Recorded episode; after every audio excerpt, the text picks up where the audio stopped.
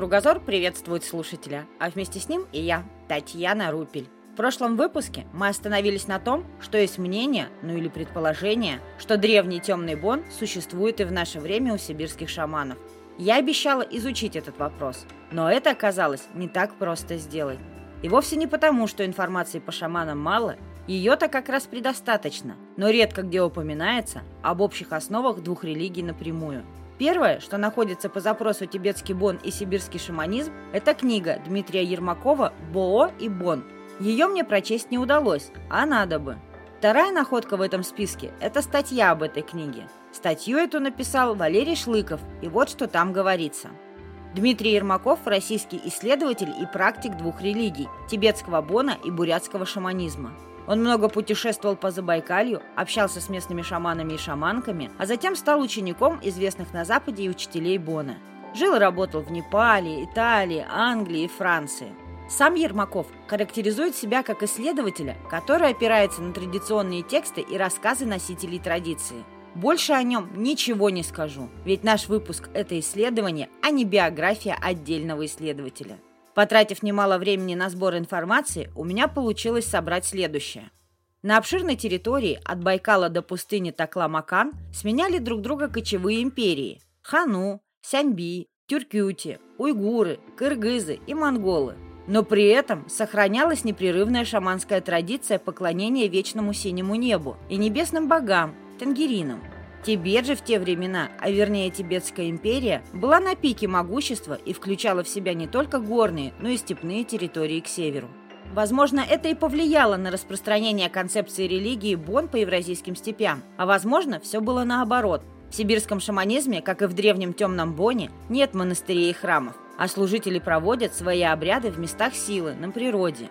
И на самом деле до конца еще не ясно, то ли темный бон проник кочевым народам Сибири, или же кочевники принесли в горы свои шаманские традиции. Никаких документов, подтверждающих то или иное предположение, просто нет. Поскольку если бонские тексты уже отыскали в горных пещерах, то в Сибири шаманские истории и легенды никогда не записывались и передавались, да и сейчас передаются из уст в уста.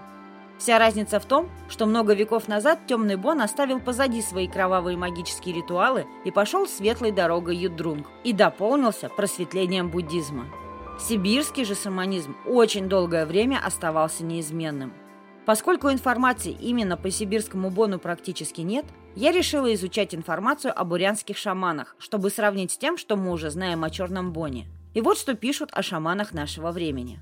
В Бурятии шаманизм и буддизм почти так же, как и в Тибете, сплелись вместе, но не объединились, а скорее стали неким двоеверием. Двоеверы приносят подношения духам и молятся Будде. Но кроме классических шаманов и двоеверов появились еще и нео-шаманы или городские шаманы. И если обычные шаманы появляются в определенном роду и проходят обряд инициации, то в число нео-шаманов может войти любой человек – для этого нужно прийти в городскую шаманскую общину, заплатить определенную сумму денег, пройти обучение и стать шаманом. После этого выпускники остаются в общине и ведут прием верующих. Но это выглядит как-то не очень правильно. Но все-таки этому есть объяснение и не одно, а целых два. Первое – уход людей в шаманы связан с безработицей. А второе – это то, что молодое поколение коренных народов отказывается от культуры и религии своих предков. И чтобы сохранить свое наследие и разбудить интерес у молодежи, шаманские общины пошли на такой шаг. В общем, ясно одно – бояться нечего. Темный бон остался далеко-далеко в прошлом, и с современным шаманизмом ничего общего не осталось. Разве что бубен до сих пор является главным инструментом шамана, а мир вокруг наполнен духами, которые по большим праздникам получают свою жертву в виде барашка или коня. На этом у меня все. Передаю слово Веронике Овчинниковой.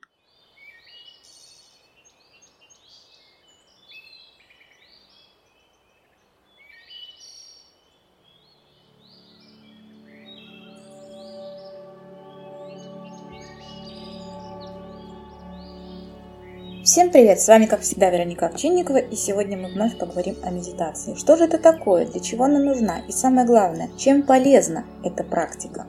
Итак, медитация в переводе с латинского «размышление» или расслабление. Под медитацией понимается ряд психофизических упражнений, которые служат для освобождения психики от повседневного стресса. Такую трактовку дает современное научное сообщество. Вообще, медитация крайне полезна, и для нее, в отличие от многих физических упражнений, нет, как правило, нет противопоказаний.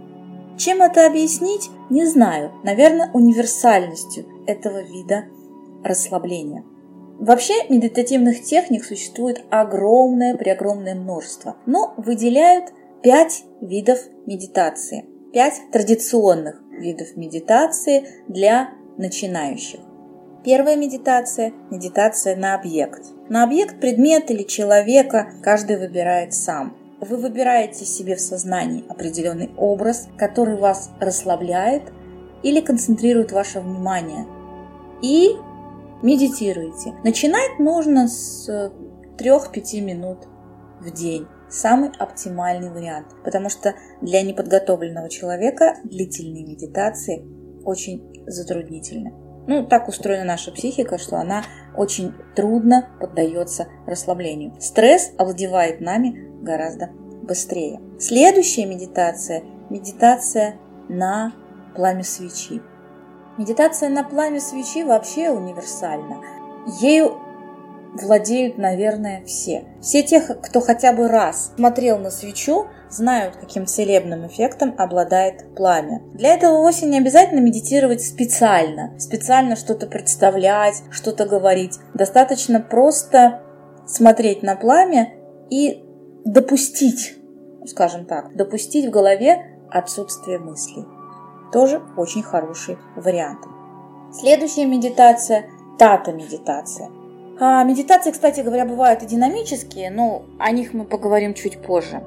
А, тата-медитация представляет собой а, полное расслабление ума и отсутствие мыслей. Проводится в одной позе и с закрытыми глазами. Здесь фокусировки на объекте, предмете, какой-то мысли, как правило, нет. Следующий, самый, пожалуй, наверное, простой для неподготовленного человека вид медитации божественной доброты. Но она вообще самая легкая, она не требует времени. Утром, вставая с кровати, первым делом говорить «Я люблю все живое, я желаю всему живому счастья, радости, здоровья, удачи, ну и всего, чего желаете себе сами». Почему ее следует проводить утром? Потому что она проводится в расслабленном состоянии. Дело в том, что нашей психике нужно определенное время, чтобы включить сознание.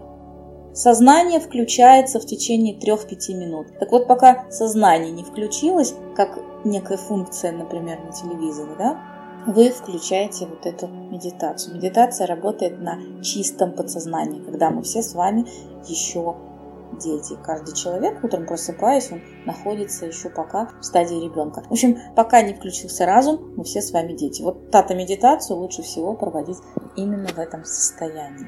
Вот если вкратце, то наверное, все. Двух остальных видов медитации мы коснемся чуть-чуть позже, потому что они посложнее.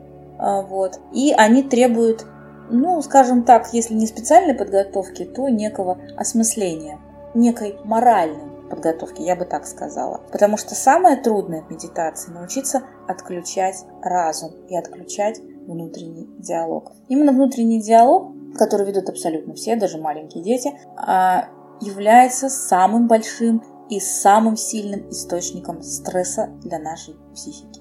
Любой стресс, возникающий в нашей психике, дает моментальный импульс телу напрячься. Отсюда все известные физические проблемы, остеохондрозы, застои и так далее, и так далее. Как только мы научаемся правильно расслабляться, наши хвори, ну если не совсем отступают, если они уже хронические, то по крайней мере становятся гораздо меньшими и доставляют нам меньший дискомфорт. На этом у меня пока все. Я оставлю интригу и не буду рассказывать о двух видах медитации, которые, на мой взгляд, более сложные, чем те, о которых я сказала. И я надеюсь, что вы продолжите со мной это путешествие, хотя бы чтобы ответы на вопросы узнать все-таки. Я надеюсь, вам было интересно. Надеюсь, мы с вами обязательно встретимся в следующем выпуске, и вы продолжите со мной это удивительное путешествие в мир таинственных восточных знаний. С вами была Вероника Овчинникова. Всем пока!